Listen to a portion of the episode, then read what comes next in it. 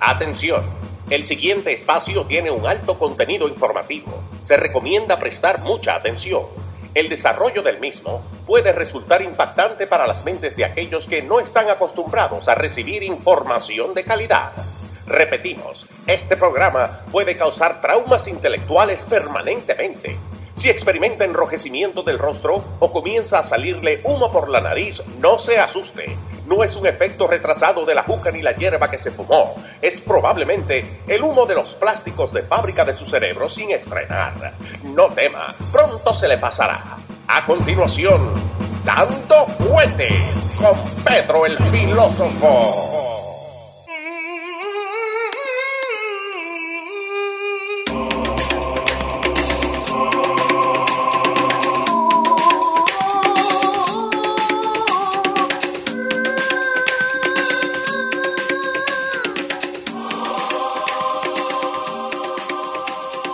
Va, señor? ¿Cómo está? Listo, caballero. Sí, señor, ahí estamos. eh, Ahí estamos. con la audiencia de, Sí, sí, sí.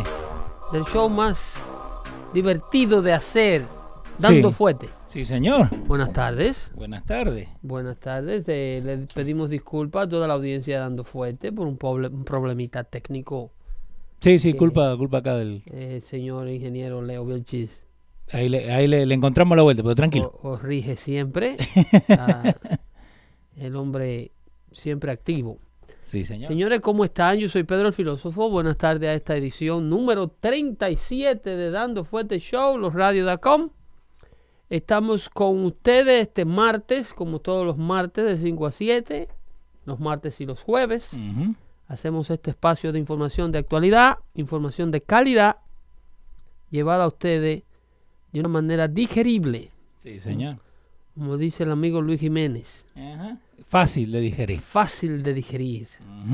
Este, no sé si tú, tú has puesto en la página ese nuevo. No, todavía no, todavía no. Eh, está- estamos Oh. esperando para que vos lo vieras y ahora lo vamos, lo vamos a tirar nuevo. Excelente, excelente. Bueno, señores, estamos como siempre cargados de noticias de actualidad. Como le decía esta mañana en el chat, eh, las cosas que vamos a hablar, esta nueva salida de este nuevo candidato a la nominación presidencial por el Partido Demócrata, el señor Francis, Robert Francis O'Rourke, que se auto hace llamar Beto. ¿Por qué? porque es, como dice Malcolm X, un liberal a la cabeza de las causas de las minorías. Beto que- O'Rourke, un millonario tejano, blanco, eh, electo al, al- al Congreso de los Estados Unidos en el año 2006, Sí. Sirvió tres términos como congresista del Distrito 16 de Texas, el área del Paso, Texas Ajá. cuyo puesto fue dejado libre por él mismo para correr por la senaduría de ese estado. Ok. Contienda que perdiera de Ted Cruz. ¿Y él puede hacer eso? Sí, sí, él dejó, él dejó el puesto libre, lo abandonó eh, para correr por el Senado y perdió. Entonces ahora pretende... ¿Qué mierda pasó? Ahí dale. dale. Ahí estamos bien. Eh, más o menos. Ahora- Ahora te- estoy tratando de ponerte acá una cosa de veto ahí. Ya, ok, ok. Entonces ahora pretende, eh, eh, como que el Senado eh, no fue suficiente batalla, Sí. ahora él pretende ir por la presidencia. El amiguito ahí, Jesús, el, el True Acevedo, dice el próximo presidente de los Estados Unidos. El próximo presidente de los Estados Unidos. ¿Y qué le hace pensar a Jesús que un hombre que no pudo ser senador por su propio Ajá. estado ¿Qué? va a ser presidente? Ese es el chiste. Va a ser presidente de la nación. Ajá. Explícame, ¿dónde está la lógica de esto? No, eso todavía lo Solamente en un demócrata, con la mentalidad de perdedor de los demócratas, ponen los perdedores eh, a volver a pasar trabajo. Ahí, que, ahí te tengo a Beto O'Rourke. A eh, Beto O'Rourke, que no es más que un hispano, un hombre con una crisis de identidad medio loco Sí. para mí. Ese está más loco que Cortés. Bueno, viste lo, lo- el video. Muchísimas gracias a Eris eh, Santiago que nos mandó este video. Dice: Pero Beto O'Rourke compara el cambio climático de, de- a los activistas a los soldados que fueron a las playas de Normandy. Oye esa vaina. Está eh, mal. Oye esa vaina. La gente que fueron a entrarse a tiro con los nazis. Ajá. ¿Querés escucharlo? Eh, Déjame escuchar semejante barbarie. Ahí está, escucha, escucha. He says he doesn't believe in climate change. Uh, I don't know how many countries there are on the face of the planet, 192 más o menos. Um, how could we Le tiró en español, más o menos. No, él habla, él habla Oh, habla español. No te digo que secuestró a un hombre hispano. Él se hace llamar Beto porque eres un producto Ajá. de la comunidad hispana de Texas del Paso que representa. Ah, más o menos. Entonces él representa, él como blanco, lo que Sí. decía, no te olvides lo que decía Malcolm X. Sí, sí. Que Que por qué que siempre hay un blanco liberal en las causas de los negros. Lo mismo pasa ahora con la nueva tendencia hispana. Sí. Todos los, ah, los puestos importantes y las posiciones importantes de las comunidades hispanas, hay un blanco liberal representándolos. Fíjense en Univisión de ahora hasta el Ay, 2020, porfa, ¿cuántos van a sí. salir hablando español para Claro, um, y- dejarles saber que los inmigrantes pueden venir Eh, sin Nueva York problemas? es de todos y para todos, para decía todos. Malcolm Bloomberg. Ese mismo. Decía Michael Bloomberg. Así De- es que. eh, de está la gente ahí conectada con nosotros, Jairo Ortega, esto es una droga, bueno, droga sana. Insultan la inteligencia del más estúpido de la Ajá. comunidad. Sí, seguimos acá con Beto, Beto O'Rourke. Ahí está, mira. Eh, who used to be the indispensable nation, be the only country that has removed itself from any obligation to work with anyone on perhaps the most pressing problem. Ahí está, mira. Ahí va a decir ahora que se, que se comparan con... If you think of our leadership, those who preceded us, right? Those who were on the beaches Pero- in Normandy, those who pausa, pausalo ahí, pausalo ahí. Eh, Esto, esto, eso debiera ser ilegal. ¿Qué cosa? El, el- este hombre hacer semejante barbarie. eh, eh, Porque se fue a- allá. no, comparar el sacrificio. Sí. De eso te voy a hablar más adelante. Y qué bueno, mira, parece que todo está canalizado Ajá. para que hablemos de las cosas que tienen. eh, eh, todo lo que me ha venido diciendo esta tarde Sí. está como canalizado en el mismo sentido del mensaje que quiero llevar. De incluyendo y comenzando por la lamentable muerte del padre de nuestro querido oyente Alexi, Sí, un que saludito acaba de fallecer y le deseamos eh, eh, la, ma- la mayor de la fortaleza en estos momentos a- al señor Alexi, eh, nuestro gran amigo de aquí de Dando Fuerte Show. Eh, su padre Vidal Pridencio eh, acaba de fallecer y Sí. la familia de Alexi y Alexi está atravesando esta pena. Así es que I'll be- I have, have- have been there, done that, como Yeah. dicen en inglés. Este, sabemos de, de los sacrificios y de lo underrated Eso. que ha sido por siempre el amor de padre. Eh, pero Que es, eso, por eso, eh, bueno, lo- que al fin del día, lo que vos me mandaste va a ir con todo esto. es excelente y cuando sí. tú lo consideres prudente, nos gustaría compartir con la audiencia esa, ese audio, ese video Sí. que compartieron con nosotros en nuestra página de WhatsApp, en un chat de WhatsApp, perdón. Sí. Eh, y yo lo mandé para acá para que entendiéramos la posición del padre, en una posición súper importante. Sí, porque volvemos a lo que hablamos siempre acá de, de- de la masculinidad tóxica que venimos hablando. Y nada que ver. Exactamente, en lo absoluto, en lo Ah. absoluto. Y, y- y vivimos en una comunidad eh, donde la carencia de padre Sí. Eh, crea muchas condiciones de las cuales luego de adultos, de adultos somos víctimas y, y- y- y permitimos que esa ausencia no, no podamos reconocer esa ausencia de los problemas que se tuvieron por falta de entender el afecto de los padres. Eh, más que nada, ese padre latino, ese padre del pasado, eh, que le tocó vivir momentos difíciles. y, y eso te lo quiero amarrar con el millennium, porque está todo canalizado hoy día.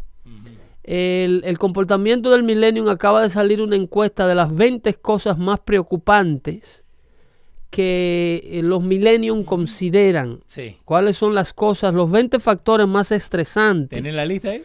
De, no tengo en este preciso momento porque quiero pasar Dale. a otra información eh, que quiero mencionar primero y una información de super actualidad Dale. que acaba de romper, eh, dándole el pésame a nuestro querido Alexi por la pérdida de su padre Y que lo queremos mucho, de verdad. y se le quiere y se le extraña por aquí por el network. Entonces, eh, en ese orden, hablábamos de la encuesta que acaba de salir de Sí. las 20 cosas que los millenniums consideran importantes. Eh, eh, perdón, las 20 cosas que estresan a los millenniums Sí. en este momento. Entonces yo le hablaba a Leo eh, de lo que quería hacer hoy día en base a eso de, de esta preocupación que le quita el sueño a estos muchachos, esta nueva juventud.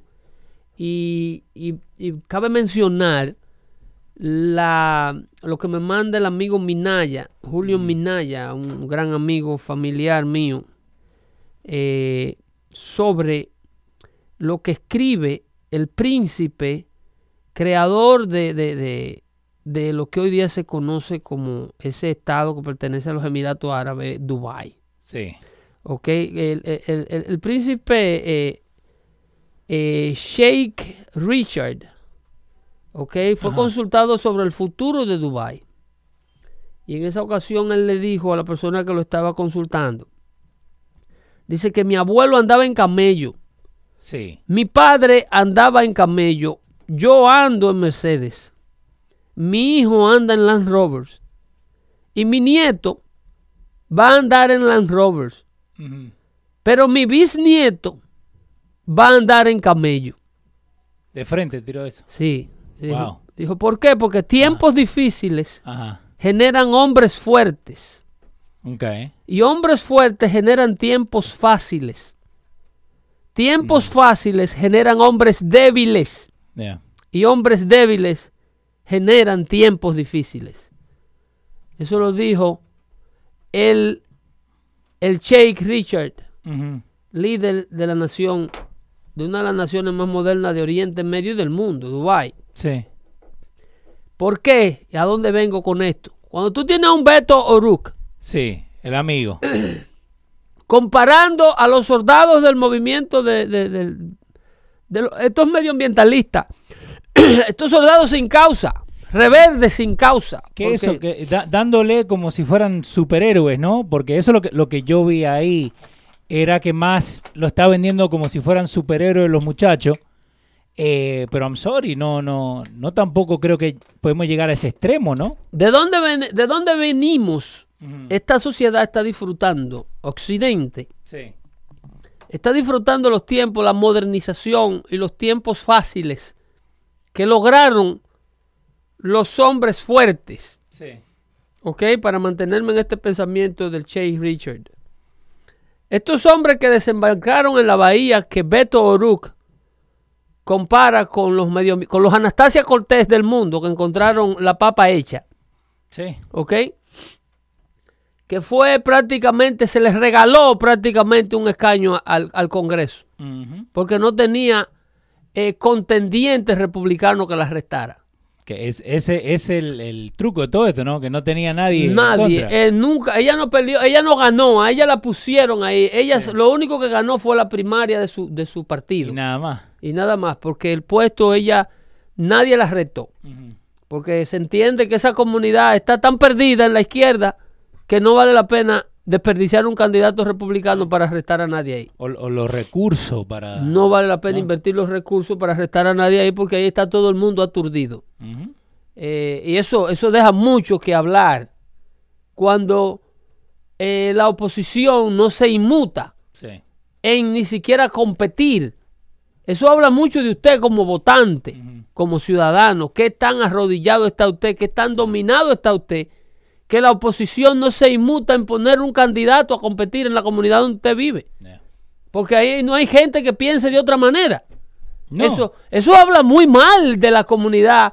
Es, es la parte más insultante que yo veo de, de este asunto de Ocasio Cortés. No, y la mayoría de la gente que no piensa así es que se han ido de ahí. Porque no quieren vivir o, en esa. o salieron corriendo. no y, quieren saber nada. Entonces los que quedan son todos liberales. Sí. Eso es increíble. Es un desastre. Esto es increíble que usted vive en una comunidad donde hay, donde no exista un solo punto de vista contrario a la droga legal, al, al aborto del tiempo término eh, tardío, Sí. eh, a todas estas vagamunderías que propone eh, a Medicaid gratis, universidad gratis, todo gratis. Todo el mundo de esas comunidades piensa de esta manera. Ajá. Ahí Jesús está diciendo que no tenían a nadie, admítelo. No es que no tenían a nadie, es que ¿para qué vas a ir donde el 80% del housing en ese lugar ¿A dónde son, edificios de low income? A donde quiera aparece un Vamos a candidato. decir la verdad. ¿Ok? No es que no tengan a nadie. Ajá. Es que vivimos, es que está corriendo en una comunidad ciega, Sí, que no quieren luz. sí. No solamente se, que no quieren saber que existe la luz. Y, y nadie se da cuenta de esto hasta que vos no te vas de esos lugares. Eh, hasta que Tenés no. que viajar. Claro, ¿no? claro. Eh, que eso es lo que estamos hablando la otra vez, que te, Sí. que te mandé el videito ese que quieren separar el estado de Nueva York de New York City. Porque ahora en el gobierno de Nueva York todo tira lo que dice New York City. Pero acordate que hay 90% del estado de Nueva York que nada que ver con la, la ciudad, con Manhattan. Bueno, correcto. Pero si el estado de Sí. New York pierde a New York City, pierde más del 70% de sus ingresos. Sí. Porque recuérdate que el 1% paga el 70% de los taxes. Sí, ¿Ok? verdad. Eh, y ese 1% es aquí abajo que vive, Acá nomás. aquí en Manhattan. Entonces, eh, eh, eh, manteniéndonos en este pensamiento del, cha- del, del, del, del Sheikh Richard Sí, de Dubai, que dijo que los bisnietos van a vivir... eh, que van a- los bisnietos van a andar en camello. Eso no solo lo dijo él, eso lo dijo Albert Einstein. Eso lo dijo Albert Einstein sobre la bomba atómica, un pensamiento similar Ajá. de Einstein sobre la bomba atómica. Oh, wow. Eh, pero la bomba atómica que estos muchachos están planeando es la bomba atómica de la falta de, de- de apreciación por lo creado. La falta del camino allanado por los hombres fuertes del pasado que hoy día Beto O'Rourke lo compara con este grupo de vagos activistas de medio ambiente. Eh, el- el- estos hombres, estos hombres fueron los padres. Eso que, mi- que, que Beto O'Rourke, Sí, ese sinvergüenza, que a los 20 años ya tenía un ticket de borracho, guiando borracho. sí, mínimo. Sí, yo que lo tenía. ¿Lo tenía, verdad? Eh, tenía, tenía W, de- tenía manejando bajo la influencia Ajá. Y un ticket, un, un- un caso de, de, de, de- de transpassing. Arrestado y todo. Sí, un pre, sí, no. ¡Es loco!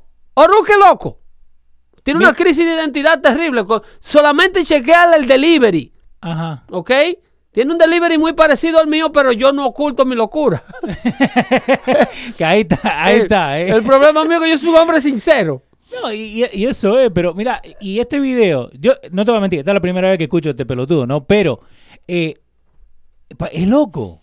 Es loco, pero. Y lo peor es que la gente le cree todo lo que esa Claro, gente dice. claro. Te- Entonces el tipo, el tipo, vuelvo y te digo, aquí se habla de un partido que habla de white privilege Sí. y que habla de, de- de- de- del 1%. Ujú. y que habla de, que la gente no tiene, no conoce la causa de, de las minorías. Sí. Sin embargo, usted quiere ser liderado, en el caso de Jesús, por un hombre que, que cumple con todos esos requisitos. Ajá.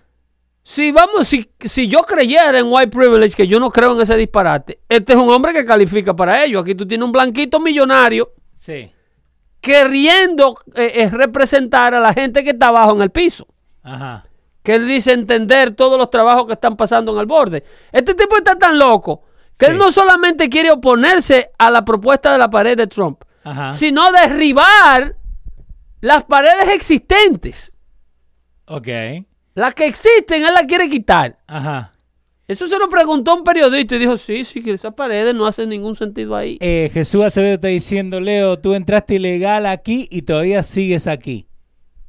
Ok, pero Eh, una cosa es entrar ilegal y otra cosa es darte cuenta que yo no quiero vivir los cupones. La retórica, la retórica más, la retórica más, el, el sentido de, de agradecimiento más grande que puede tener una persona que alguna vez fue indocumentada en este país Sí.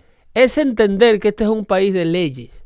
Es como usted puede agradecerle al país que en una ocasión le dio una oportunidad de integrarse a él. Eso. Entendiendo que las cosas no pueden permanecer como estaban cuando usted violó la ley. Que usted es parte de una oportunidad. Y que las oportunidades se pagan con agradecimiento. No promoviendo ni creando la misma condición que le creó a usted. Porque es la retórica más estúpida. Sí. La retórica más estúpida es que como esa condición ilegal existió ahí para ti, Ajá. debe existir para todo el mundo. Sí. No, y eso también porque eh, ahí no, uno dice, no, porque lo- los dreamers, ¿no? Yo tuve acá ilegal toda mi juventud y en ningún momento yo esperé que hicieran algo en el gobierno para, para, conseguir yo- tu estatus legal. No, yo fui, lo Tú- hicimos y si no salía de una manera a buscar otra. No, no, tú Y definitivamente No. le dedicaste la vida a una persona. Sí, no, no. Tú te integraste. De frente. decidiste que nadie te debía nada. No. Que tú tenías que demostrarlo todo. Nada, hasta el día de hoy nadie me debe nada. ¿Entiendes? Pero esta gente creen que eh, una vez brincan la cerca, de este lado hay un estatus esperándolo. No, no, Y que se lo merecen. Ah, En la, en la vida lo único que, Y que se lo merecen. es morirte. ¿Ok? Eh, el, el, mira qué es lo que ocurre aquí. Ajá. El, el, eh, eh, esta creación, estos hombres nuevos, Sí. Leo, son el producto, el desarrollo de América. Ustedes han escuchado hablar de los famosos baby boomers. Sí.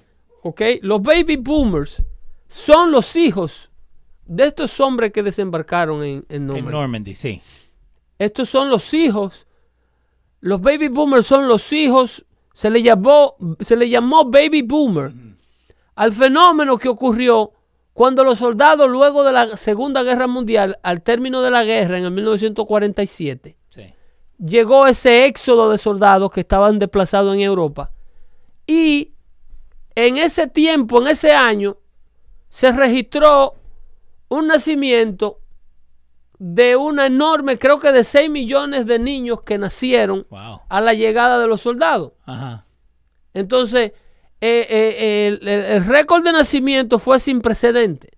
Entonces, a esa época, Entonces, ¿de dónde viene Baby Boomer? de los, del regreso de los soldados, a esos niños que nacieron cuando el soldado llegó, imagínate tú, Sí. Muchos de ellos 4, 5, 10 años sin ver a sus mujeres, mi amor, llegué. vinieron a ser muchachos. Ajá. Los muchachos que nacieron de producto de esa llegada a los soldados se le llama a los muchachos, a los niños, A los hijos. baby boomer. Ok. Que hoy día tienen, son los Michael Bloomberg, los Donald Trump, los Joe Bidens y los hombres que tienen entre 68 y 75 años. Ok. ¿Ok? Esos son los famosos baby boomers.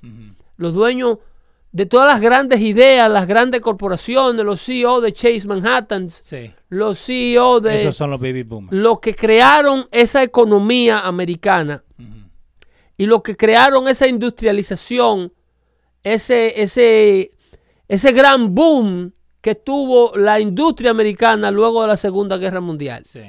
Entonces, eh, esos niños fueron el producto de hombres fuertes Que fueron a Europa a luchar contra un maldito loco llamado Adolfo Hitler que se quería coger el mundo.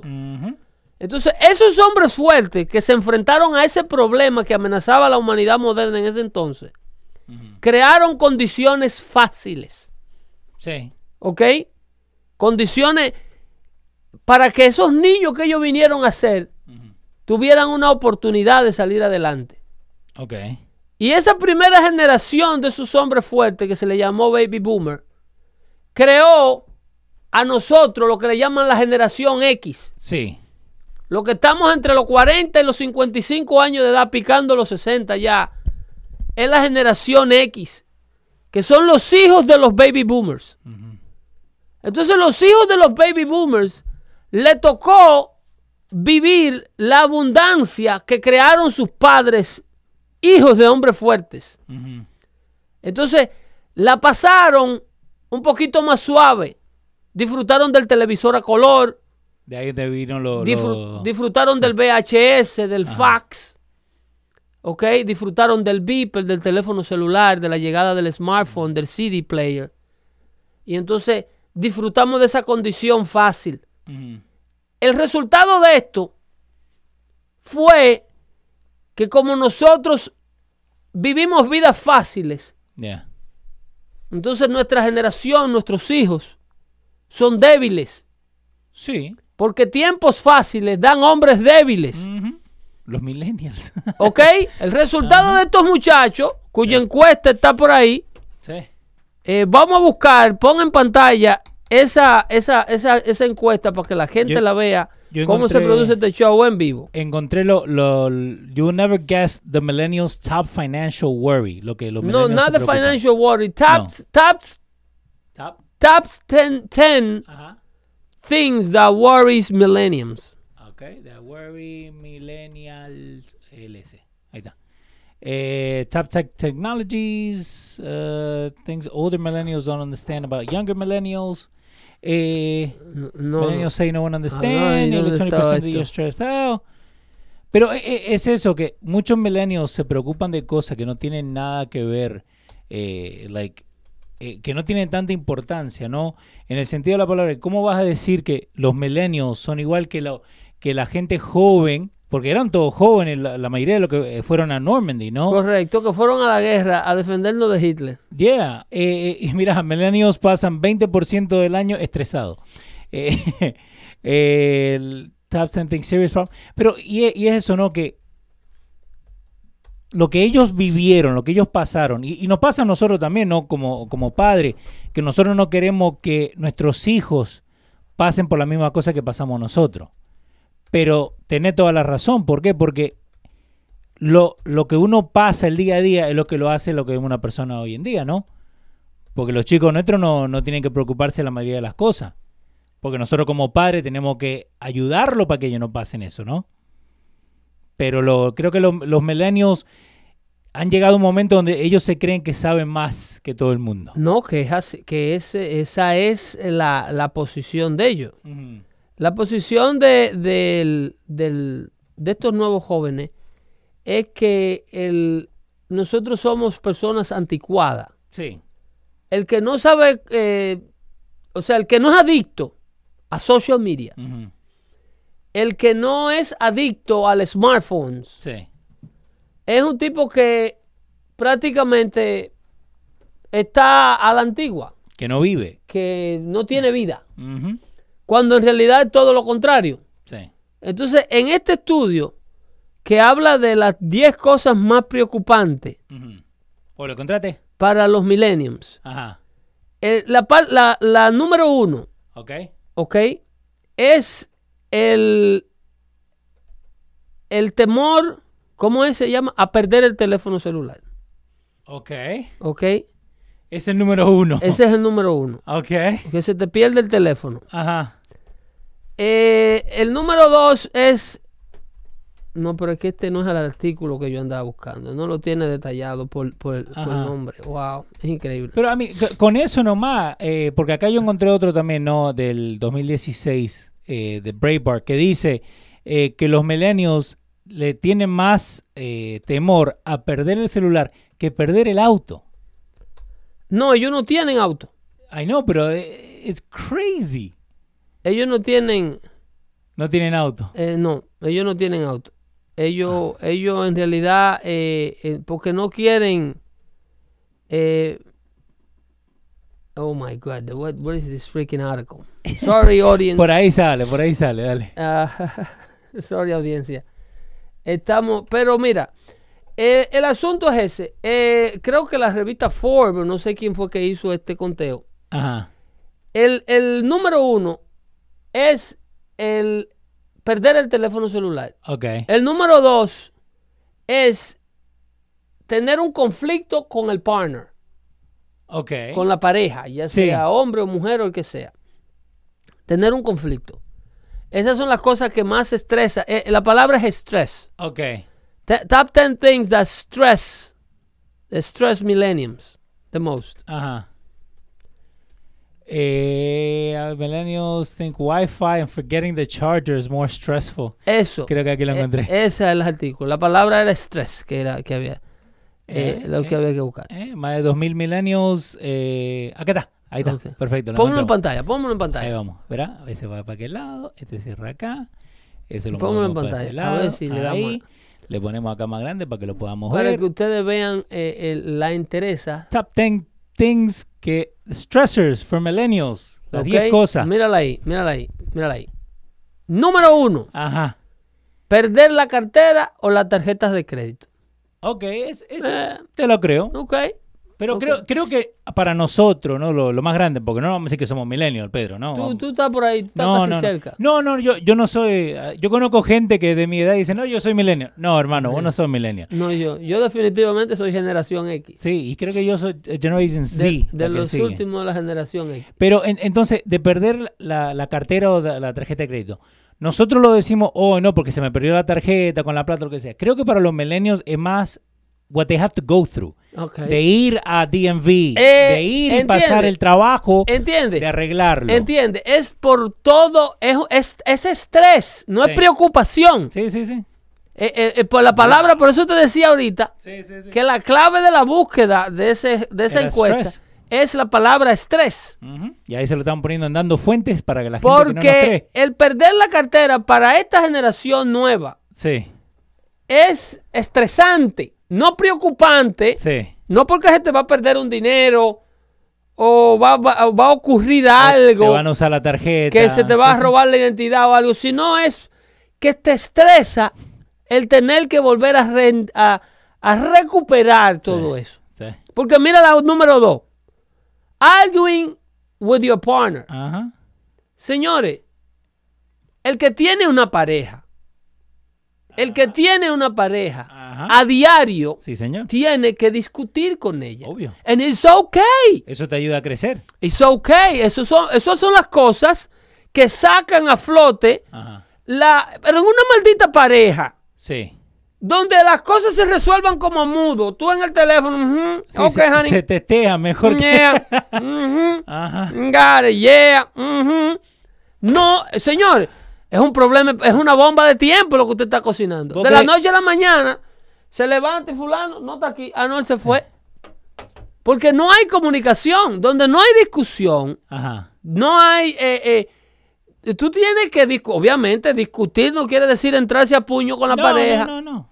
Pero tú tampoco puedes llevar una relación muda No. donde es que no quieren el, el estrés que provoca hablar de las cosas que hay que hablar. No ve acá, necesito hablar contigo, eso es lo típico. Sí. Tenemos que hablar. La mujer de que tú llegas del trabajo. No, a mí, a mí me lo avisan Eh, a las 7 de la mañana y Dime, todo el día. eh, llega temprano para que hablemos. Ajá. El niño, Sí. ese muchacho, ¿qué vamos a hacer con él? Ahí llamó la profesora otra vez. Otra vez. ¿Entiendes? Eso, Sí. esas son- pero que esa es la vida. Pero vos crees que, que esto de arguing with your partner, ¿no? Porque hoy en día el divorcio es número uno en todo. Claro, ¿no? Pero vos claro. crees que el miedo a tener esa conversación con tu pareja lleva al divorcio. Pero desde luego son, es una bomba de tiempo. No te digo que un día tú te levantas y la supuesta pareja que tú tenías ahí no está. Sí. Y cambian de pareja porque no hay commitment. No hay ningún tipo de commitment, no hay una, una envoltura, no hay Sí. un, un enlace. No, no hay que discutir. ¿Por qué? Pues tú y yo no tenemos que discutir. A la primera pelea se divorcia. No, no, gente, si es de discutir, no vamos. Sí, sí, sí. Porque there's nothing worth to wor- argue about. Yeah. You understand that Yeah. the relationship is so superficial that an argument is not worth it. Yeah. Eh, Número tres, Dale. ok, commute or traffic delays. Sí. El tráfico. Pero El tráfico, chequen el nivel, el, chequen el nivel de superficialidad de estas preocupaciones, Ajá. ok. Tráfico, Eh, Jairo Ortega dice, having to work hard for something. De uno que tiene que trabajar. eso no va a estar en esa lista. No, no, pero te digo, pero está metido en el número uno. Está metido en el número dos. De que uno tiene que trabajar para hacer eso. Pero que para, e- para nuestros tiempos, para nuestros padres, Yeah. eh, tú no le podías salir al papá tuyo con que eh, la diligencia que te mandaban a hacer era lejos, porque te mandaban a hacer otra más lejos. Sí. Date dos vueltas y recién volver. Porque, se- señor, cuando usted va a trabajar, hay gente que viene de trabajar. Exactamente. ¿Usted cree que se levantó temprano? No, ya hay gente que trabajó, usted es tranquilo. Ese se está regresando a acostarse, que echó la noche trabajando. Sí. Pero esta gente creen que todo es bandejita de plata. No, no. Tráfico, ellos no quieren. Ellos quieren levantarse por la mañana y que el carro vuele y lo deje enfrente al escritorio donde trabaja. Eh, Jairo Ortega dice, ¿será culpa de los padres? sí es, es, es claro que lo es. Eso, eso no se equivoca. Ajá. Nosotros fuimos, la generación X Sí. se crió cómoda y tuvimos hijos y creamos hijos y crecimos hijos, adolescentes y niños, donde al niño había que dejarlo jugar shortstop. Sí. ¿Para qué? Porque había que rotar el equipo, porque no se trataba de ganar, sino de competir. Señora, pero es que su hijo lo va a matar una pelota en el shortstop, porque Sí. por ahí que pasan la línea caliente. Y tiene que saber Y jugar. su hijo no tiene habilidad de shortstop. Usted no lo ve, que él tropieza caminando. ¿Eh? Que él se cae de sus pies. Ay, no, mi Ah. niño, no, al niño hay que darle una oportunidad porque hay que dejarlo jugar en el No, short. y son los que vienen vestidos de, de pie a cabeza, todo Oh, nuevecito. con una zapatilla de 300 dólares. Esa es verdad. ¿Ok? Sí, sí. Y hay que dejarlo pasarle el balón, jugar, Pay con- to play, yeah. jugarle, eh, eh, eh, eh, darle cuarto, Sí. el turno de cuarto bate, sí, Sí, sí, aunque lo maten con un pelotazo en la cabeza, porque se le atraviesa en el medio de la pelota. Yo nunca he sido un proponente de eso. Si, si tu hijo es bueno, y eso porque lo, lo que no me gusta de eso que hacen acá, pay to play, ¿no? Que uno tiene que pagar para jugar. Como realmente you hurt your kids' You hurt feelings. them. No, yo, yo Es haciéndolo llegar a adulto, Ajá. creyendo que eres verdaderamente especial cuando lo que es un maldito idiota. ¿Vos sabés que Speedy me pelea por eso? Porque yo a mis hijos le digo de frente. Cla- de frente. Sí. Yo, el primer partido de mi hijo de fútbol, yo le escribí una lista de lo que hizo mal. Correcto. Y Speedy, no, porque vos le estás eh, eh, rompiendo el- his, his desire. No, yo le estoy diciendo la verdad. Si tú no das para fútbol, ponte a jugar tenis. Exactamente. Y si no das para tenis, ponte a tocar guitarra, pero búscate algo que vaya Eso. de acorde a tu talento. Sí, señor. Usted no puede, que porque su papá le dijo que usted es especial y que usted merece todo lo que se plantee Sí. y que usted lo va a lograr. No, hombre, no, eso no es así. No, hay que eso no es así. Hay gente que no le da ni a un coco. Ya. Eh, son, eh, son aprendices de todo y maestros de nada. De lo absoluto. Gracias a no- Pedro Labrada. no se enfocan y tienen un papá atrás idolatrándolo y cuando se enfrentan al mundo real, todo es ofensivo y todo es bullying y he hurts my feelings Esa es la palabra. and, everything is, is so trágico. Porque que usted tuvo un papá idiota, usted tuvo un papá idiota que no lo preparó para enfrentar la vida. Y, y hay que dejarlo que traten, como está diciendo la gente ahí en el chat. Hay que dejarlo que traten, pero hay que decirle la verdad. Yo tuiteé una frase de Silvestre Stallone que le escribió para la película Rocky. Nice. que decía que la vida te golpea a cada rato y tú tratas de golpear la vida con la misma fuerza. A Sí. todos los obstáculos que la vida te pone, tú tratas de derribarlos. Sí. Pero tu éxito no dependerá de qué tan fuerte tú golpees los obstáculos de la vida. Es de qué tanta resistencia tú tengas para aguantar los golpes que te da la vida y volverte a levantar y seguir tirando para adelante. Eso mismo. Seguir. mismo.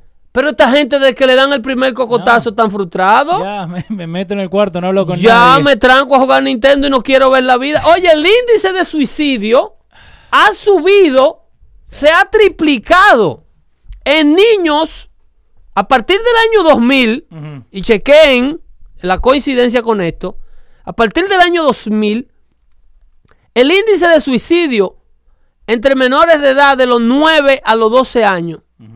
Se ha triplicado. Y a partir del año 2000, ¿qué tenemos? La llegada del teléfono inteligente. Sí. Estas cifras van en ascenso, que esa es la preocupación número 4 de los millennials. Eso, losing your phone. Perder tu teléfono. Eh, no llames idiota a un padre que cree que está haciendo lo mejor para su hijo. Creo que como padre tenemos que nosotros mismos darnos cuenta, dar un paso al costado y decir, ¿sabes qué? Lo estoy cagando. Yo mismo mintiéndole a mi hijo, no lo estoy ayudando. Hay padres que necesitan toda la ayuda que se le pueda dar ¿Eh? para sacarlo a ellos de sus frustraciones, de querer vivir sus frustraciones a través de los hijos. Eh. Hay padres que quieren, tuvieron un sueño de ser futbolistas profesionales. Sí, señor. Hay padres que tuvieron una frustración de que llegaron a un equipo de AAA y le dieron release porque seleccionó. Pelotero frustrado. Y él de juro a Dios quiere que ese chiquillo Ajá. que él le nació Sí. le salga pelotero profesional Eso es verdad, boludo. y se mata a pelear con cualquiera en el play que le cante una jugada mal cantada a ese muchacho.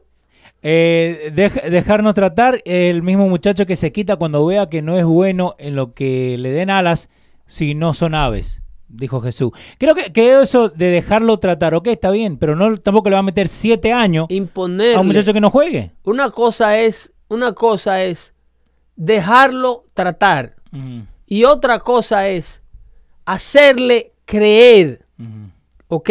sí. Dejarlo tratar es una cosa y hacerle creer que él tiene el talento que no tiene. ¿ok? Sí, Sí, porque pe- fantástico. pelotero no vamos a ser nosotros, Pedro. Esa sinceridad del pasado hace falta. Ya. Eh, mira qué lindo canta la niña, ven. Y la niña, ven, yeah, yeah, yeah. Señora, En la fiesta la ponen a cantar siempre. por favor. Por favor, la niña no canta. Eh, eh, usted le dice a la niña, mi amor, tenemos que practicar ballet porque tú no sabes cantar. ¿Ok? Hay que decirle la verdad. ¿Ok? Hay niños que cantan vieja, pero tú, baby, tú no cantas profesionalmente, artísticamente. Vamos a ver, vamos a esperar un rato, ¿tú me entiendes? Va- vamos a probar esto por si. Vamos esto a tratar funciona. esto porque el canto no te está saliendo bien. It's okay Yeah. to give him a sip of reality. Ya. Eh, Kelvin Castro, amigo, yo te dice, los padres son los primeros que deben decirle a sus hijos la verdad. Claro. De lo que pueden o no pueden ser. El primer encuentro con la realidad de un niño debe ser su padre. Sí. Usted debe ser el primer encontronazo con la realidad que tenga un niño. ¿Por qué? Porque la realidad suya, por dura que sea, va a ser mucho más entendible, mucho más suave que la realidad del mundo que está allá afuera esperándolo. Sí. No, y, lo- y la cachetada que le va a dar el mundo. Eh, pero, loco, El mundo la cachetada que le va a cuando dar. usted salga de que con una guitarra, artista profesional, una vaina, y, y tenga un trabajo de día, como yo Ajá. veo que hay gente que tienen un trabajo de día para mantener su frustración de noche. Sí, es verdad. Hay gente que ha trabajado toda una vida en el mundo de la radio y la farándula. Tú lo ves que Sí, señor. por donde quiera que te, te- te aparecían con un CD, loco, llévamele eso a Luis. Sí. Dímele a Luis que me toque ese tema, dáselo a Boca Chula. y la plata que hacía Boca Chula. Eh, ese asqueroso. Te queremos, Boca Chula. Eh, ¿Tú me estás entendiendo? Sí, sí. Gente que dura 20 años trabajando, guardando un dinero para invertirlo en una frustración de la niñez. Sí. Porque a él le dijeron que él iba a ser artista. Sí. Eh, Claudia Barro está diciendo, ¿y cómo arreglar esos errores, Pedro? Esos errores se arreglan simple y llanamente dejando el sentido común que tome su lugar. Sí. Usted tiene que, en lugar de usted, usted tiene que revisarse primero usted como padre, de saber cuáles son las frustraciones, como yo, ya no se pueden tocar esas canciones porque nos roban el rollo. Sí, sí, no, ya. La canción ¿Pero de cuál? Perales, Ajá. de, perdón, de Serrat, que decía, la canción que se llama Locos Bajitos, que eh, fue inspirada en un escritor español que Serrat leía, Sí. que le decía a la infancia, a los niños, locos bajitos. Porque Ajá. que la vida lo que te es un loquito. Ok. Te da, eh, para decirte que te da un canvas en blanco, Sí. para que tú lo pintes. Esos locos bajitos se llama la canción. Esos locos bajitos, Sí. dice, a medida los hijos se nos parecen, dice la. Y así nos dan nuestra primera satisfacción. Ok, esos locos bajitos que se incorporan, poniendo mano a cuanto cae a su alrededor, le, eh, eh, le echan mano a todo lo que ven. Ajá. Ok, pero entonces nosotros, en la otra estrofa dice, le pasamos nuestros ídolos y nuestras frustraciones. Ahí está. Esas son las letras de La Loco letra, Bajito, mira. Eh, cargan con nuestros Está, dioses. está cortada en la pantalla la Oh, mitad. ahora te la muevo, mía por lo menos. Ahora te lo muevo ahí, ya está. Ahí se Perfecto. ve. Perfecto. Esa, cargan a nuestros con Eh, nuestros eh, dioses. sí, scroll down. Ahí vamos. Mira ahí. Esa es la estrofa. Esa. Cargan con nuestros dioses y nuestro idioma. Esa, apliquen esa parte aquí. Aquí. A lo que estamos a lo que estamos aquí. Que de juro, a- de juro a Dios, ustedes tienen eh, eh, esa obsesión de que, de que el niño hay que enseñarle español en la casa. Que aquí en la casa se habla español. No. Que aquí, señor, el español que su hijo está hablando en la casa, esa obsesión que usted tiene para mantenerlo pegado a las raíces, usted lo que le está es pasando su idioma, que a lo mejor no era el mejor. No. Usted lo que le está pasando el idioma del abuelito, que dice boy bay. ¿eh? Te vas a caer, Caey. te vas a caer de la ventana, muchacho, el diablo. Ajá. ¿Usted me está entendiendo? Sí, ey, ey, diablo. Muy orgullosos debemos estar de nuestras raíces. Pero, eh, Pero tenemos que darle, tenemos que tener un estándar un poco más alto. ajá. Usted no puede entregarle esa cultura caseña en una nación de este tamaño que tiene tantas cosas que aprend- aprender cuando los hijos de los anglosajones te están aprendiendo un castellano de libro, De Castella. estudiado. Pero, y, y eso, Y mira, te hablan con todas las heces así cuando te, y todos los acentos y no te conjugan un verbo mal. Y lo que- Sin embargo, los hijos nuestros, Sí. que nosotros le estamos pasando nuestros dioses y nuestro idioma, le estamos pasando muchas veces el fanatismo de las religiones que, no cre- que queremos. Sí. Si en la casa son pentecostales, a la chiquilla no la dejan afeitarse ni las piernas hasta que tiene 14 o 15 años. Y- Y cuando se larga, la vida le enseña a andar hasta sin panty después. Ajá. Pero, y, y eso tiene muchísimo que ver hasta el mismo inglés, ¿no? Porque uno puede ir a- al mundo corporativo en inglés hablando yo, yo, yo, yo. con este inglés de, la, de, No. de las frustraciones que le pasaste, le- el idioma que le cargaron, o sea, cargan con nuestros dioses y Eso. nuestro idioma. Eso, ahí le arreglé que estaba Eh, sonando una musiquita, pero se la arreglé. Nuestros rencores y nuestro porvenir, oye eso. Sí. Nosotros les limi- le limitamos a nuestros hijos, le damos el futuro nuestro. Yo he escuchado padres que tú le preguntas, yo le pregunté muy tristemente, me respondió a una persona que eran clientes míos, que eran dueños de una licorería, que a qué escuela iba a ir, que a qué universidad iba a ir el hijo de ellos, que estaba en el cuarto año ya terminando la high school, y se rió, la doña se rió. ¿Por me, qué? recu- me recuerdo como ahora mismo que estaba atendiendo una máquina de lotería vendiéndole número a los morenos. Ajá. Y, y se rió. Me dice Orlando. Ay, Dios mío, ya mencioné el nombre. Importa, Eh, digo, sí, ¿para qué universidad va él? Y Sí. pues, se vaya a ninguna universidad. ¿A qué universidad, Universidad. va a ir? Que venga para acá a trabajar. Ujú. ¿Por qué? Porque el niño está cargando con el porvenir del padre. El padre se conforma con que el niño salga de la escuela y venga a atender el negocio. ¿Ok? Sí. Ese es el porvenir que el padre tiene. ¿Por qué? Porque yo era analfabeta y conseguí esto. Sí. Ey, con esto que ya está conseguido, pues conseguir más. Pero vos querés que tu hijo sea mejor que vos. Pero que el porvenir de ella, ella se siente demasiado grande. Sí. Porque de donde viene ella, entonces eso es pasar la frustración, eso es pasar nuestros idiomas, nuestros ídolos.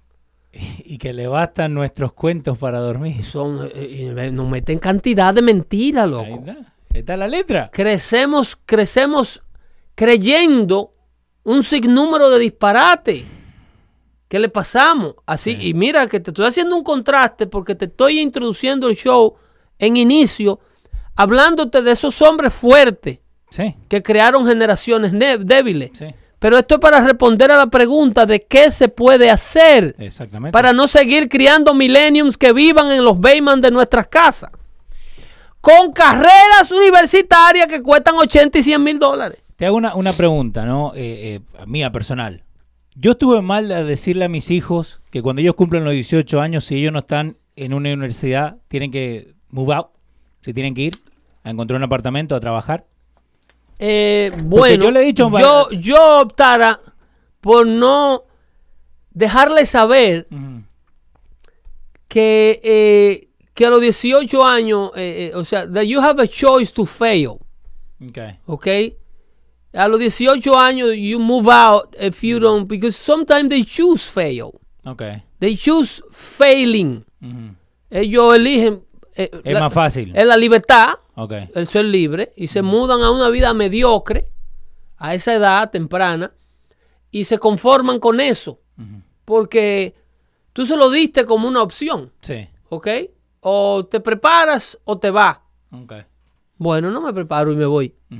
Es una opción. Eh, mientras tanto, ¿por qué? Porque tú debes saber, de- tú debes enforzar la compensación por el trabajo bien hecho.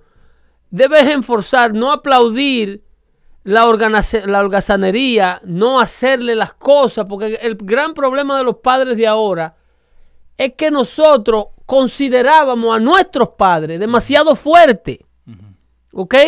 Y abusadores, que en muchos casos lo eran. Sí, pero eso. Pero nosotros optamos por los extremos de nuestros padres, no por las cosas buenas de ellos. Nosotros no, no eh, crecimos o estamos criando personas en base a, a- a las frustraciones que tuvimos nosotros con nuestros padres. Y creemos que eso es todo. No. Pero ¿por qué tú no escoges lo bueno de tu padre que como humano cometió errores contigo? Sí. ¿Por qué tú no eliges su buen ejemplo, su trabajo pesado, su falta de no quejarse nunca, Determinación. su determinación, su get it done, Ya. ¿ok? Empezar algo y terminarlo. Pues está sudando, pero igual sigue trabajando. no quedar mal, no quedar mal, el honor de la familia. El honor de la palabra. El nombre, la palabra dada. ¿Por qué tú no eliges eso y nada más te llevas de cuando el viejo se le iba la mano y estaba un bofetón? Sí. No. La parte que me hizo daño. Entonces esa es la que tú pasas. Esa es la que tú pasas por no perdonar, combinado con un sistema de educación de un sinnúmero de locos de afuera. Sí, que eso lo hablamos ahí en el show anterior. ¿Entiendes? Un sinnúmero de locos de afuera que están ahí afuera para agregarte a su equipo. Sí.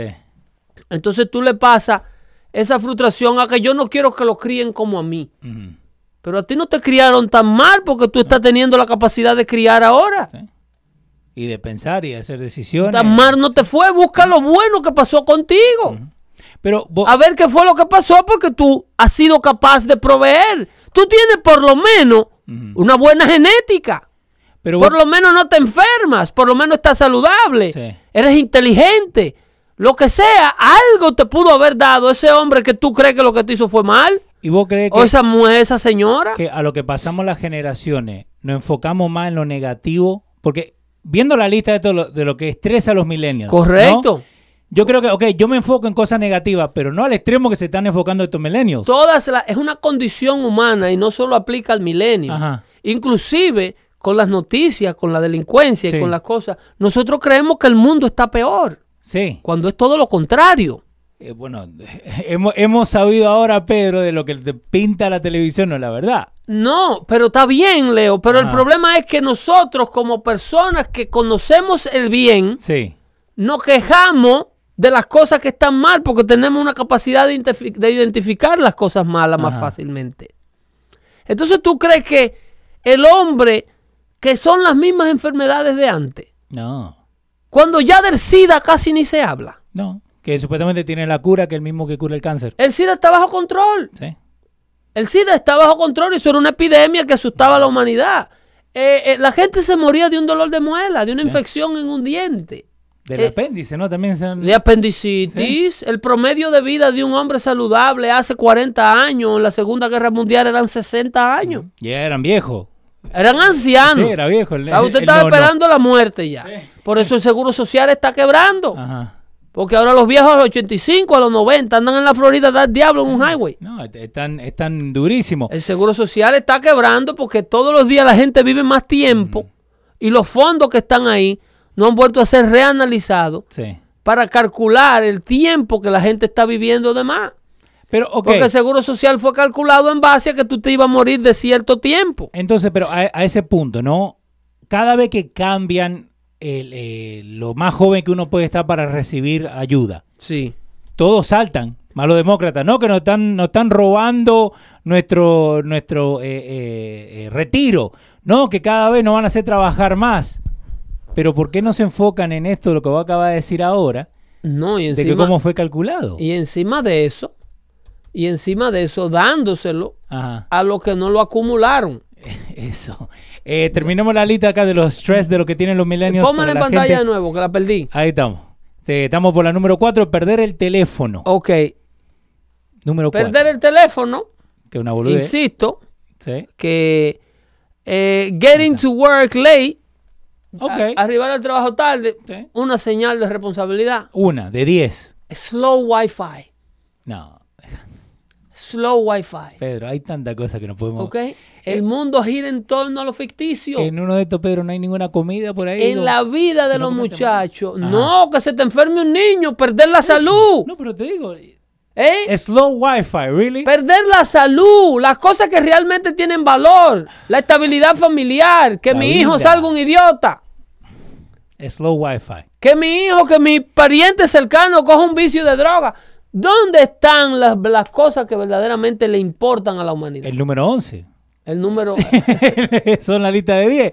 Eh, entonces, número 5, getting to work late, llegando tarde al trabajo. Número Ok. 6, El slow fo- wifi. El 8, el 8, oye, oye, oye. Ajá. El Bueno, 7 es phone battery. sí, que se te que, que el teléfono sin batería. Todo gira en torno a la vida cibernética. El teléfono en el 8. Sí. Forgetting passwords. Eso incluye el teléfono. sí. Pero, again, creo que es por el, El 10. trabajo. ol- El 10. Olvidarte del cargador del teléfono. Ok, so, tenés número 10, número 8. El 10 es el cargador del teléfono. Número 6, Credit card fraud. número 4. Ok, que es un asunto cibernético también. Por estarte metiendo al dark web. Pedro, 5 de 10 tiene que ver con el teléfono. 50% de la vida de estos muchachos está directamente vinculada al acceso que ellos puedan tener al mundo cibernético. No podemos ser tan pelotudos. ¿Entiendes? No podemos.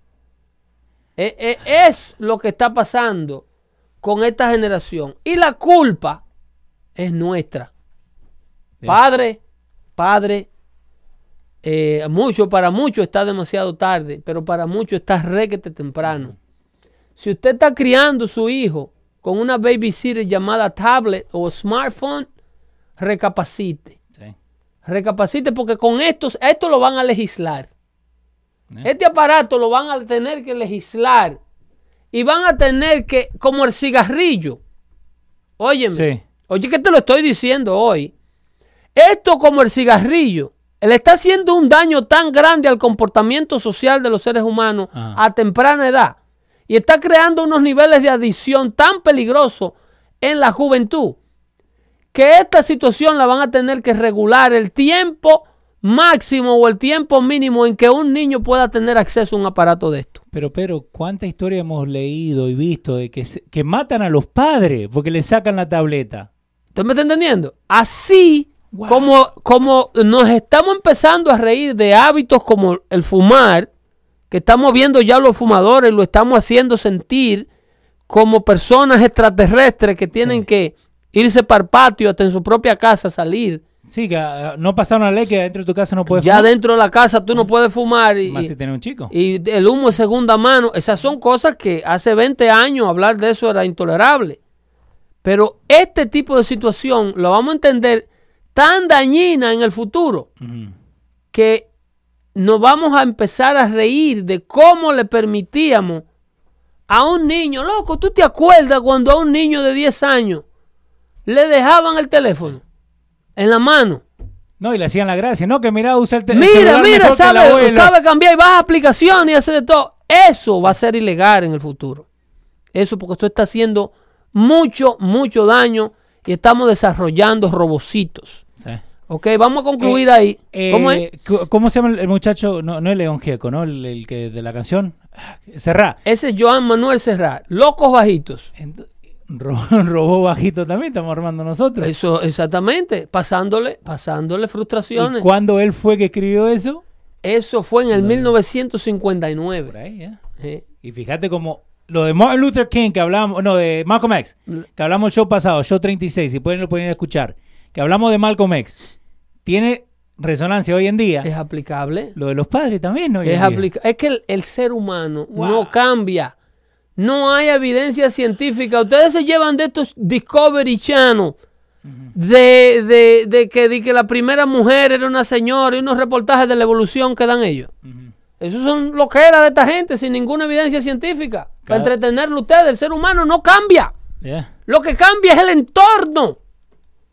Y el cuerpo físico, obviamente, los hombres de hoy, como están sentados en un escritorio, Sí. no tienen la corpulencia de un soldado romano ya. No, obvio. Pero la mentalidad y el comportamiento humano ha sido el mismo desde que el ser humano tiene capacidad o evidencia de que nosotros existimos en esta tierra. Sí. Estas cosas nos van a estar afectando y vamos a estar cometiendo los mismos errores. Y la diferencia entre usted y una persona de éxito para usted y su familia es poder entender este ciclo de autodestrucción. De autodestrucción. Porque como, muy, como te digo una cosa, también te digo otra, como decía la chimoltrufia. Sí, sí. En manos de los millennials es el que está el futuro de este país.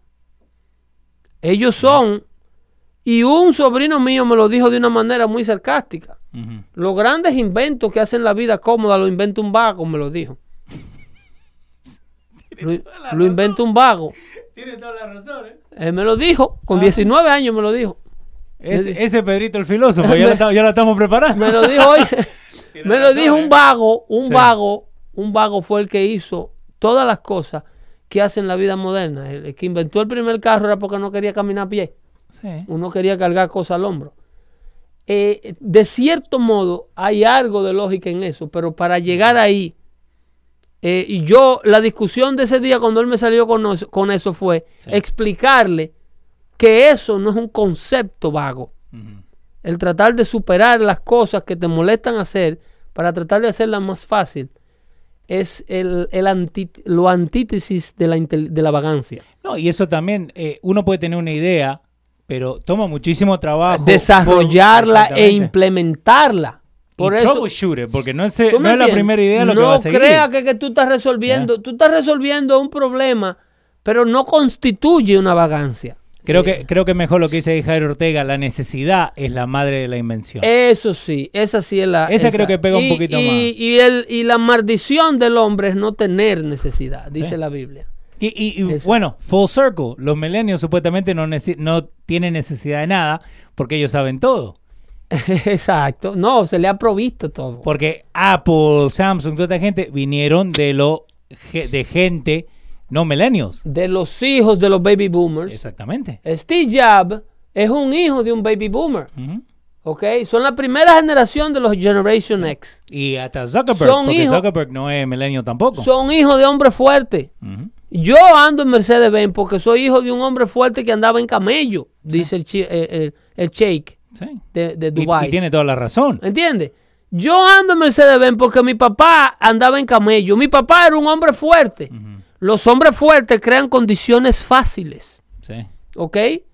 Los hombres fuertes le crean, se la ponen ahí para que la baten a, a las nuevas generaciones. Eh, yo siempre contrato a la persona más vaga para el trabajo más difícil porque siempre encuentran la manera más fácil de hacerlo. Supuestamente lo dijo Bill Gates, no está diciendo el amigo Jairo, Jairo Ortega. Eh, y, y eso también tiene que Eso, ver, ¿no? eso es una, eso es una, una forma de pensamiento, una forma de pensamiento eh, millennium. Eh, la idea es encontrar la forma más fácil de hacerlo, pero la forma más fácil de hacerlo no quiere decir, no describe o no define la vagancia. Porque la forma más fácil de hacerlo requiere de un esfuerzo intelectual. Y en primer lugar, todo el mundo no tiene la capacidad No. de, de- de- de- encontrar lo más fácil, la- eh, un camino fácil a las cosas. Se requiere de una capacidad. El que tú seas intelectualmente más inteligente que una persona, que a ti te tome 15 minutos, lo que a una persona más bruto que tú le tome un día. Lo único que describe no es a un vago y a un, y a un trabajador, es a un talentoso y a uno con menos talento. No, y tenés que darle el crédito a ese que se pasó el día. No lo que me lleva a Ocasio Cortés. A la señorita, sí. lo que me lleva a Ocasio Cortés. Ese tipo, que es lo que de- la definición de inteligencia es resolver un problema en la menor cantidad de tiempo posible. Sí. Eso no quiere decir que tú eres vago. No. Quiere decir que tú eres más inteligente que la otra persona, que le toma más tiempo. Entonces esa persona no puede ser compensada monetariamente de la misma manera que el otro.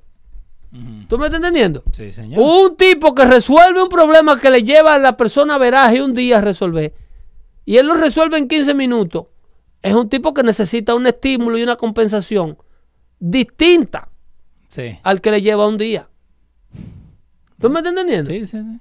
Eh, eh, eh, es, es una situación que el, el mundo de esta gente que quieren salvar el planeta, que quieren destruir los aviones, que quieren destruir la industria agrícola, Sí.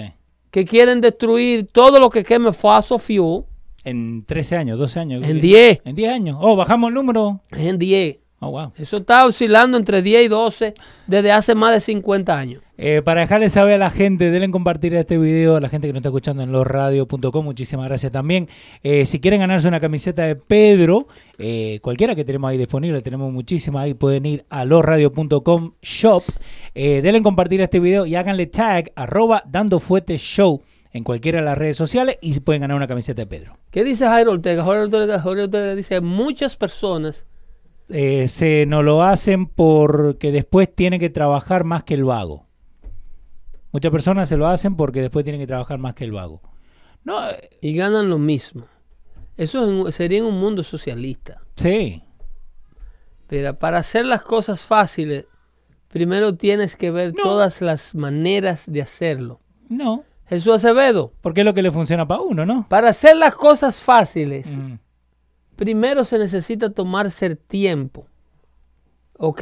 De tratar de hacerlas fáciles. Así como tú estás escribiendo esa oración de hacer, hacer, Hacer con A, sin, e- E, sin. H y con S, desgraciado, Ajá. barbarazo. H, A, C. A esa velocidad que tú estás escribiendo, a esa velocidad no se hacen las cosas fáciles, No. bien hechas. No, señor. ¿Ok? Porque él podía sacar un segundito, ir a Google. No, él sabe de más Sí, que, hacer, boludo. que hacer se escribe con, as, con Eh. Joel Rodríguez está diciendo qué piensan de lo que Trump hizo al donar su cheque, que eso es lo que vamos a hablar eh, eh, en lo que viene. Lo que ha estado haciendo. Sí, Lo que está porque haciendo. eso- Pero quiero hablar primero de una noticia de actualidad que afecta a muchos hispanos. Dale. Eh, y se trata, y no me alegro con estas cosas. Eh,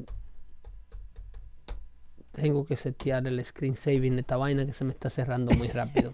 Tiene que properties, eh, screensaver. Eh, tengo Dale. que hacer eso en los settings. Ahí pero- necesitamos un millennial para que haga eso. No, yo, yo ah, ah, that, that I can do. I got it. That I can do. Ah, me- lo que acaba de ocurrir es Sí. que la Suprema Corte de Justicia de los Estados Unidos Eh, eh, acaba de, de emitir una decisión a favor de la presidencia de Donald Trump, ¿ok? Ok. Eh, el- el- la Suprema Corte eh, acaba de fallar a favor del presidente y de la administración con eh, el poder arrestar en cualquier momento. Esto fue una decisión que se tomó en contra de eh, un grupo de a class action lawsuit Ajá. que se llevó a cabo eh, por un grupo de, de residentes eh, no ciudadanos, residentes legales Sí. que tenían un, un récord criminal por condenas cumplidas en el pasado. En el pasado, eh, lo que ya eh, habían cumplido una pena de más de seis meses de prisión, Ajá. automáticamente calificaban para ser removidos del país. Entonces, el- este grupo de residentes argumentaba que inmigración solamente podía remover a esas personas si eran detenidos en el instante que salían de la prisión federal o estatal cuando estaban cumpliendo su condena. Que si inmigración lo agarraba luego que pasara un tiempo, Ajá. como ha pasado en muchos casos, personas que, que han sido convictos de ofensas criminales, no se han podido hacer ciudadanos y toman, comen- cometen la imprudencia de viajar, por ejemplo, y cuando tratan de entrar nuevamente, que les revisan el documento, No lo dejo. les sale el historial criminal. Entonces ahí lo que hacen es que los refieren a una cárcel de inmigración para empezar un proceso de deportación. Entonces, este grupo de residentes legales de los Estados Unidos que demandó, argumentando que las personas que ya le había pasado uno o dos años Ajá. para ser eh, deportado porque había cumplido ya, tú vendiste droga en el 80, Sí. te sentenciaron a cinco años preso y saliste en el 85, ¿ok? Eh, cumpliendo cinco años de prisión Sí. por posesión de cocaína. Supuestamente eh, paying your debt to society. Exactamente. Sí. Pero entonces la ley dice que si tú no eres un ciudadano americano, you are removable. Aunque te agarren en el 2010, como han pasado casos, Ok. aunque te detengan en el 2010 y las autoridades de inmigración se den cuenta que tú en el 85 cumpliste una condena. Eh, votaron 5 a 4. la decisión pasó en donde la Suprema le da la autoridad al gobierno de remover a un convicto de un delito criminal en cualquier momento que lo considere necesario o lo encuentre. Porque esperar a un reo que esté saliendo de la prisión donde esté cumpliendo condena requiere de un personal y un dinero que el gobierno no tiene. Entonces la, la corte entendió que tú no le podías poner ese burden a la a la al, al- al ejecutivo, al gobierno. ¿Ok? Entonces eh, acaban de fallar a favor de la administración Trump, eh, diciendo que inmigración puede, así que personas, si ustedes han estado presos y son residentes, no ciudadanos, por favor no viajen. No viajen, no viajen porque esto está en efecto. En este momento. En este momento, en este momento no es la ley de la, es the law of the land. Y la Corte Suprema lo acaba de ratificar. Así que Jesús no puede viajar. No, Jesús, Jesús es, es. Eh, pero, eh, y, esa es la cosa que uno tiene que estarse al día co- con, las leyes, más de, de inmigración. ¿Por qué? Porque hasta que uno, aunque uno sea residente, las leyes todavía te, te, te tiran, digamos. ¿No? ¿Por qué? Porque, y cada día han cambiado más las leyes estas, porque uno se cree intocable, y no es así, ¿eh? No es así. Eh, y y porque hay gente en los medios ingriyéndote, Mm. haciéndote creer que tú tienes derechos que no tienes. Sí. Eh, sí, Joel, ya vamos con la pregunta tuya. Jesús Acevedo dice, te van a sacar por entrar ilegal, Pedro. No, eso no tiene nada que ver. Eh, seguimos acá. Hijo de puta. Eh, Knock yourself out, Jesús. dale. Ok. Eh, entonces, ahora, eh, ¿queréis con lo de lo de Cortés? El, el new, el, el- el- déjame ver qué tenemos aquí. Tenemos aquí lo de la Suprema Corte, que era Sí. importante decirlo. Pasamos con la Suprema Y Corte. quiero hablarte de, de, de la noticia de Mississippi, primero, Sí. de la policía, que la fiscalía está pidiendo 20 años de prisión para ella, de la, la oficial de Mississippi, eh, por tener sexo con su supervisor. Vamos a explicarle a la gente cómo piensan este tipo de madres que hacen este tipo de cosas. Que Eso no son madres, I'm sorry. Eh, vamos a esto no es un ataque a la maternidad ni a la mujer, pero a una mentalidad eh, de poner por delante todo lo que no tiene que estar por delante. Entonces, eh, lo que lee el, el the header dice, cuando su hija de tres años moría en un hot patrol car, en un auto patrullero, eh, policía de Mississippi tenía sexo con su supervisor. Exacto, Tres años. exacto. Dejó a su hija. ahí está la noticia. Eh, eh, la- esta joven, esta señora, tenía, necesitaba un, un- un trabajo ella. Sí. Necesitaba una profilaxis y una cuestión. El caso es que, mira, si la amplía, amplíala. Ahora te la pongo. Ahí está. Esta señora ¿Qué que el nombre? admite eh, apellido White. Eh, Cassie Barker. Se llama la muchacha. Eh, el lunes, Cassie Barker, de 29 años, eh, se dio culpable to culpable negligence manslaughter. En lo que fallece su hija, Cheyenne, or Ca- Cheyenne Hire, en el 2016. Deja a su hija. ¿Qué, qué, qué pasó? ¿Por qué me decís así? No, no, aquí en, en el, en, el, en, el, en el FaceTime. Ajá. Eh, la señora, mira, esta señora eh, en una actitud ultra selfish, Sí. eh, que es como, ¿por qué te estoy dando esta noticia? Ajá. La Fiscalía de Mississippi está pidiendo 20 años de prisión Sí. Por acá en, la- en el caso, en este caso. Ella, en principio, cuando se le notificó la... Abre la pantalla mía. Eso. Cuando se le notificó eh, a ella, antes de ella declararse culpable, ella cayó en un estado de shock ¿Por qué? por lo que acababa de hacer. Mataste a tu hija. Sí, pero entonces parece que a ella le cayó de un golpe la, la, la- saber que la niña había muerto sofocada Ajá. eh, durante el tiempo que ella pasó teniendo sexo con su, su supervisor, que también fue despedido de la policía. Entonces, eh, cuando ella le dijeron, por el tiempo que tú estabas allí teniendo placer, pensando Sí. en ti, la niñita de tres años que tú trajiste al mundo se sofocaba en una muerte agonizante, con temperatura en el cuerpo, registró haber sido expuesta a temperatura de 107, 109 grados Fahrenheit. No. Entonces, ella ahí como que se bloqueó y se volvió media loca.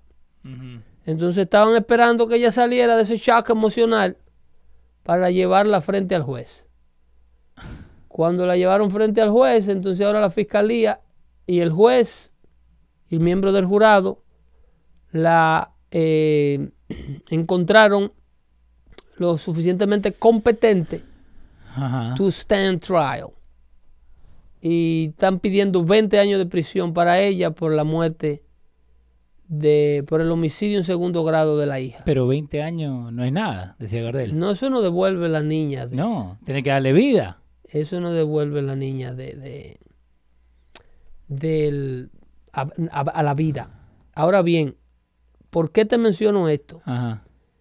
Porque es la misma mentalidad. Esa mentalidad de, de, de egoísmo, Ajá. de pensar solamente en mí, Sí. en lo que me importa a mí. Es el mismo estado mental, ese que propone, que hace a una niña, que hace a una madre exponer a una niña Mm. al calor de, de un carro cerrado, eh, amarrada a un cinturón de un carro de bebé, 107 grados de temperatura, y olvidarte que esa criatura está ahí mientras tú tienes sexo Sí. de un pronto, mientras tú echas un quickie con tu supervisor. Esa, esa mentalidad es la misma mentalidad que tiene una mujer que a los nueve meses se interrumpe un embarazo, ¿Eh? que ¿Eh? va a que le maten el hijo ya nacido y en la bandeja dice no lo quiero, le dice al doctor no lo quiero. Después de haber pasado todo eso, eh, y a lo que vos decís, ¿no? Se preocupa más lo que ellos o ellas eh, estén pasando en ese momento y no Lo que, no, lo que me preocupa es la condición mía. Es una mentalidad eh, tan egocéntrica. Mm, Es como la mentalidad del suicida.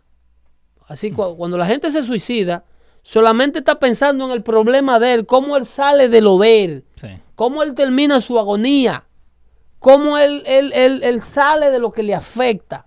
Y la gente habla de que, que hay que tener valor para suicidarse. De lo que tiene que ser es un maldito cobarde para suicidarse.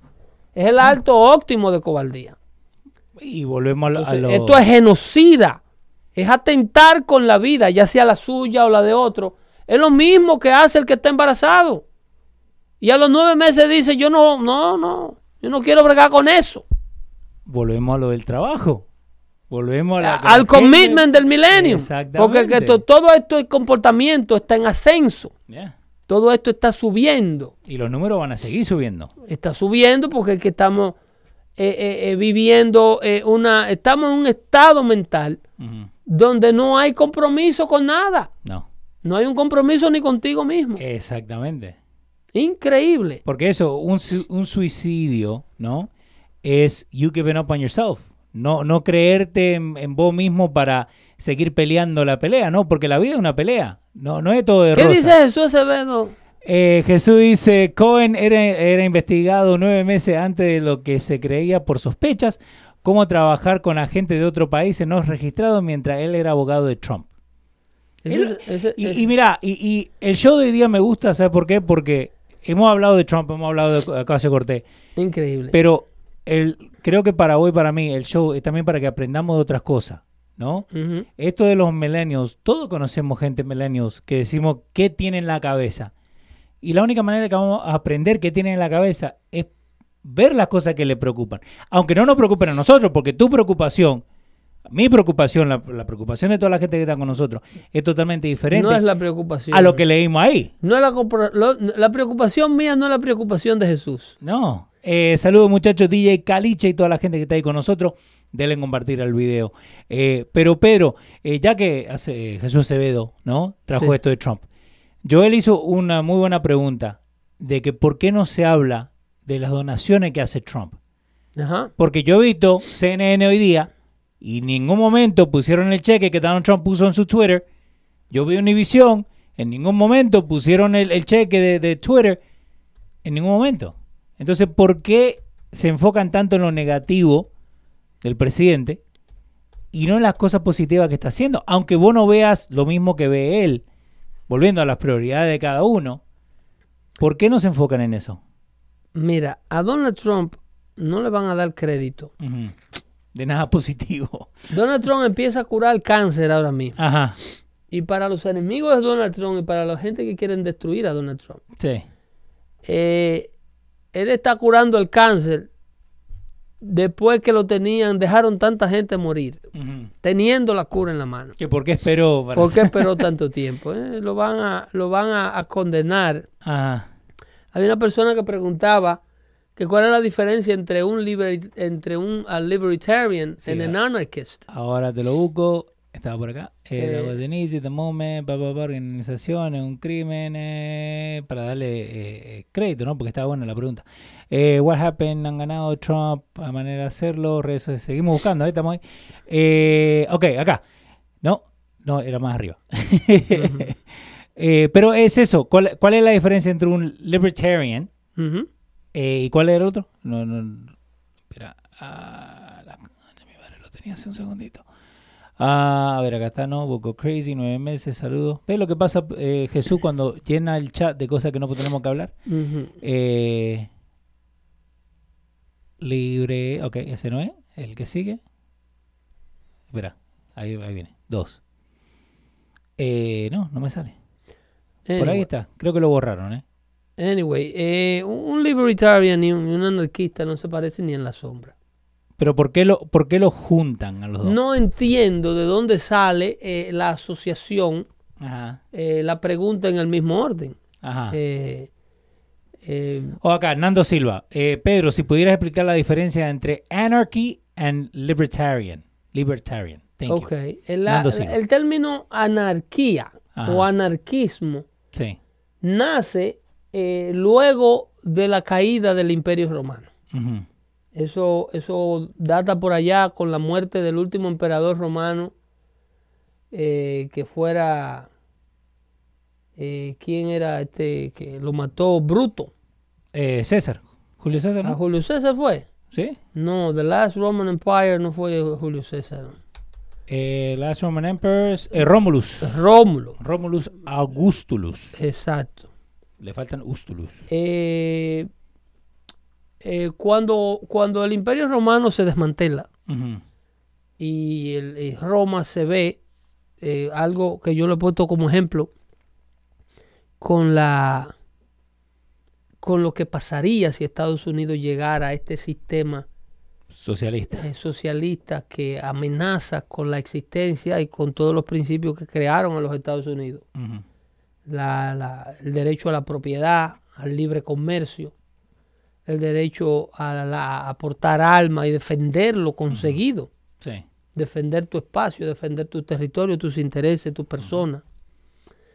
Eh, stand your ground. Yeah. Eh, se- con la caída del Imperio Romano, una serie de, de, de reglas y leyes establecidas que la humanidad tenía que obedecer por miedo o por conveniencia, porque el imperio era lo que mantenía el, el- el- el mundo caminando. Sí.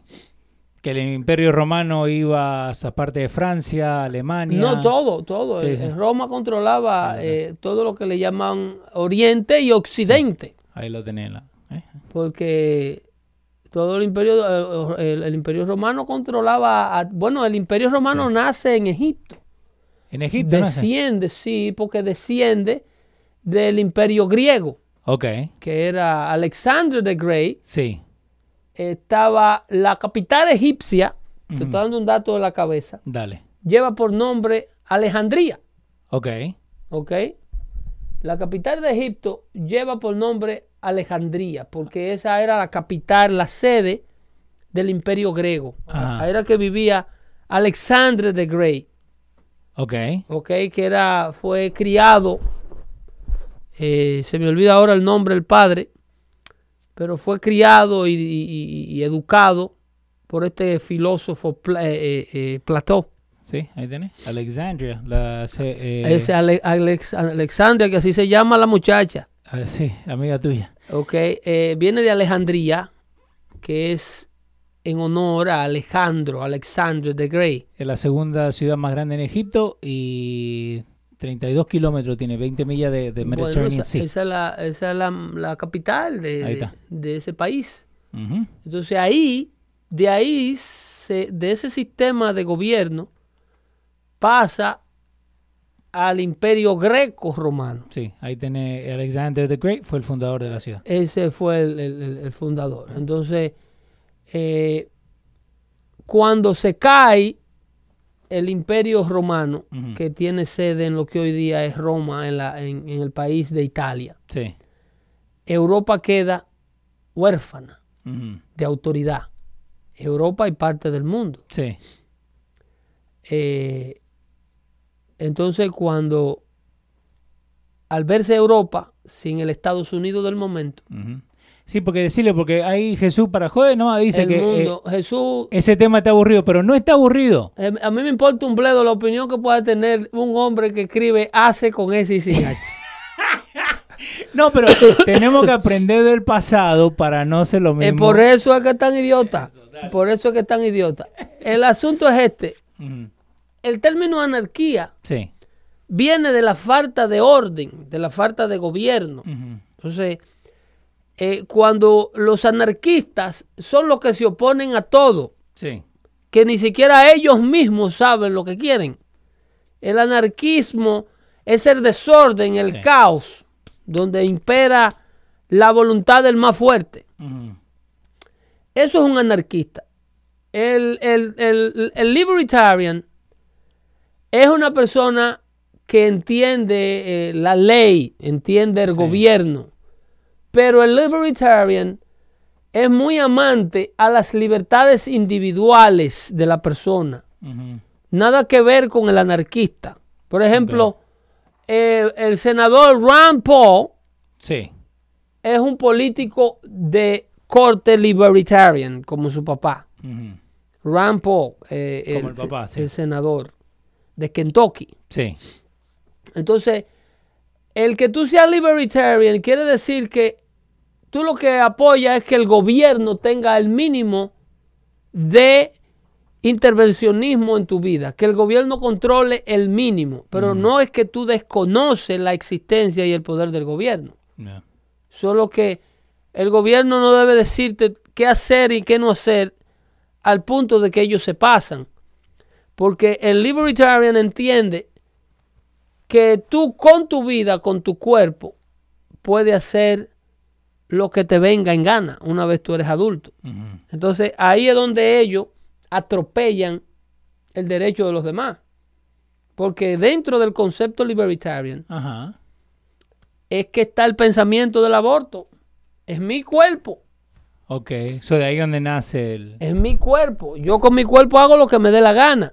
Pero el problema es que tu cuerpo ahora es compartido con otra vida. Sí. No es tuyo solo. El- la, la número uno, estoy comiendo por dos. ¿Entiendes? Son dos personas. Entonces tú estás compartiendo tu cuerpo is the house of somebody else. Yeah. You cannot burn the house. I mean, for saving the house, you cannot burn the gas. Yeah. ¿Entiendes? Entonces, esa, eh, ahí donde el pensamiento del libertarian se convierte en anarquía. Cuando tú quieres, para defender tus libertades, agredir las libertades del otro. Y entonces quizás de ahí donde viene el vínculo de las dos cosas juntas. Pero los anarquistas son gente que solamente eh, obedecen a, la- a lo que le da la gana Sí. a los que no entienden ningún tipo de gobierno ni ningún tipo de regulación. Muy peligrosos Nando Silva te está dando las gracias. los anarquistas. Te está dando las gracias. Muy buen, muy buen tema. O eh. sea, Jesús, Sí. Hasta Pedro Pedro, ¿qué dice? Ajá, hasta perdón, Pedro. eh, anarchists son los que quieren remover todas las instituciones autoritarias y gobiernos nombre de las libertades. Este, esos, los anarquistas son, Sí. son personas que no tienen lugar o espacio en ninguna sociedad, que no sea una sociedad de salvaje. El Purge, la película Sí. The Purge, eh, simboliza una noche de anarquía. Sí. Eso es un anarquismo, eso es una anarquía, donde las autoridades salen, el mundo y las ciudades se quedan solas Se y la gente le da rienda suelta se a su imaginación de lo que le quieren hacer al otro y de lo que no quieren que el otro haga y impera la ley del más fuerte. se hacen la vista gorda. ¿Entiendes? Entonces eso es una anarquía, la, el purge. Entonces tú tienes ahí el video. El video, sí. Vamos a Eh, tocar. Primero, eh, el papá de Alexi. Vamos a, a reiterarle nuestro más sentido pésame al padre de Alexi, el señor Vidal Prudencio, que acaba de fallecer. Sí. eh, y le mandamos nuestro más afectuoso saludo a Alexi. Esperamos que emocionalmente se recupere pronto. Y, y, que- y creemos que, que Alexi, ¿no? Porque yo, yo te lo cuento de, de- de mi forma de verlo. Eh, yo a mi viejo siempre decía, no, ¿qué vas a ver este viejo? Y ahora a mí me está pasando lo mismo con mis hijos. Entonces ahora le tengo muchísimo más aprecio La Biblia dice, a lo que hizo mi papá. la Biblia dice, hijo fuiste, padre será. ¿Ya? Vamos con el videito acá. Ok, vamos a dejarlo ahí con ese, ese video. Antes de despedirnos, que le toquemos esto para que Sí. aprecien un poco más a sus viejos. Sí.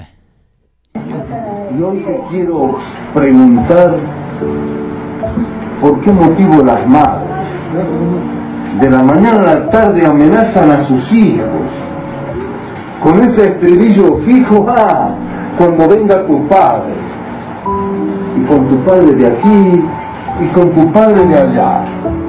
Resulta de que al final, al verme llegar a mí, lo ven entrar a Caín y escapan por todos lados. Y yo que vengo cansado de trabajar todo el día, recibo por bienvenido una lista de acusados. Vos empezás con tus quejas. Yo tengo que enojarme. Lo mismo que hacía mi padre cuando escuchaba a la vieja. Si los perdono, ¡ah, qué ejemplo! Así es como los educo. Si los castigo, sos bruto y no tenés sentimientos. A mí,